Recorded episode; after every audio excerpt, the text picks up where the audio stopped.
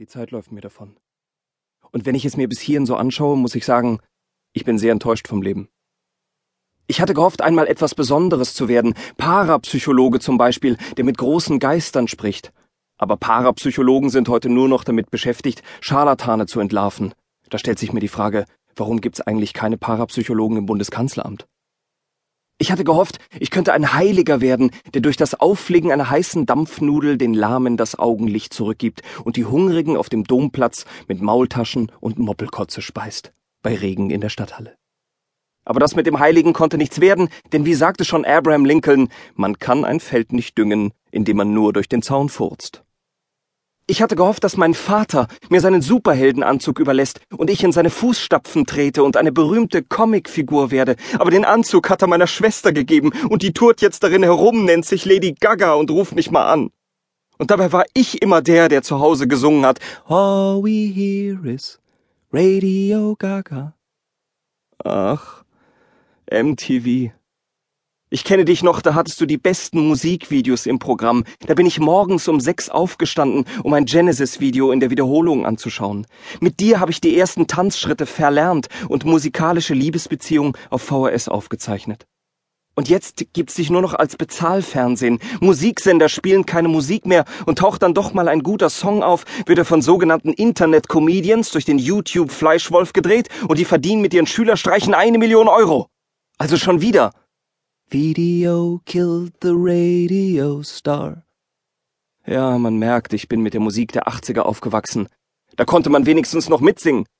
Den Jugendlichen heute bleibt ja nur noch DSDS, Popstars und René der Jamba-Maulwurf. Du bist so yummy, yummy, yummy, bist so fett, fett, fett. Im Winter gibst du Schatten und im Sommer hältst du warm. Und nach jedem Essen kommt ein Ton aus deinem Darm. Pff. Wir leben alle auf derselben Erde. Aber in verschiedenen Welten. Zum Beispiel diese Celebrities, deren Leben sich auf Charity-Galas abspielen, sogenannte Schauspieler, die ein Drehbuch nicht mal dann aufsagen könnten, wenn Dustin Hoffman es ihnen einzeln vorbuchstabieren würde. Und viel schlimmer, It-Girls, die nur in den seltensten Fällen einen Beruf erlernt haben, die machen aber Karriere und die machen sie im Schlaf, ganz nebenbei, also quasi im Beischlaf. Die zeigen dann beim perfekten Promi-Dinner ihren Schuhschrank, dessen Inhalt das Bruttosozialprodukt von Eritrea enthält. Und auf besagten Charity-Galas beißen sie alle ins Mikro und zeigen, was für gute Menschen sie sind. Ja, ich finde auch, die brauchen auf jeden Fall gute Schulbildung, gesundes Mittagessen und genug zum Anziehen. Aber heute geht's um bedrohte Wale? Ja, auch die brauchen gute Schulbildung, ist doch klar. Und jetzt, meine Damen und Herren, die Betroffenheitsrede unseres Bundespräsidentenpfarrers und anschließend der Gastauftritt von Roberto Blanco, denn bei allem Elend ein bisschen Spaß muss sein. Und wenn dann mal eine von Ihnen besoffen in einer Talkshow auftritt, sagen die Heuchler hinterher bei Frauke Ludewig. Also nee, das hätten wir nie gedacht. Ich selbst ernähre mich ja nur von links gedrehtem Salat und Molke. Alkohol und Drogen sind in unserer Branche wirklich kein Thema. Aber bitte, ich möchte nichts gegen so arme Gestalten wie Jenny Elvers Elbertshagen sagen. Die Wissenschaft hat herausgefunden, dass das Gehirn von Isaac Newton keinen Deut mehr leistet als das Gehirn von Jenny Elvers Elbertshagen, seit Newton tot ist. So gesehen stellt sich natürlich die Frage, warum man das Gehirn von Newton in einem Glas Spiritus aufbewahrt und das von Jenny Elvers Elbertshagen in einem Schädel. Ich habe geglaubt, wir Menschen sollten dafür da sein, etwas Gutes zu hinterlassen, wenn wir einmal hier gewesen sein werden, um endlich mal Futur 2 in einen Satz zu packen. Ich habe das Leben mal geliebt. Aber so ist das mit der Liebe. Erst verliert man sein Herz, dann seinen Verstand und am Ende entweder sein Geld oder sein Gesicht.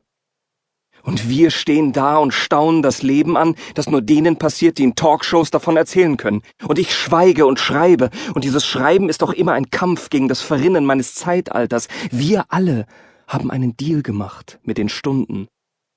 Und sie werden gewinnen. Das mag unfair sein, aber das ist schon okay. Die Zeit stylt alle Wunden. Es gibt keinen Mengenrabatt auf Tränen, und gebrochene Herzen kann man nicht schienen. Was jetzt? Verzweifeln? Aber nein. Die Unterhaltungsindustrie ist am Ende. Das heißt, nie war mehr Anfang als jetzt. Also los, Poeten. Solange wir noch ein bisschen Zeit und Geist übrig haben, auf den noch nicht Swatch oder Omega draufgedruckt ist, das ist unsere Chance. Dieses Theater sei ein Zirkus, voll mit Gehirnakrobaten und Wortschlangenfrauen, mit Herzmuskelmännern und Luftiküssen. Stellt euch einen Traum vor, so groß, dass er unsere Wünsche fassen kann. Jeder Text ist eine Selbstentzündung.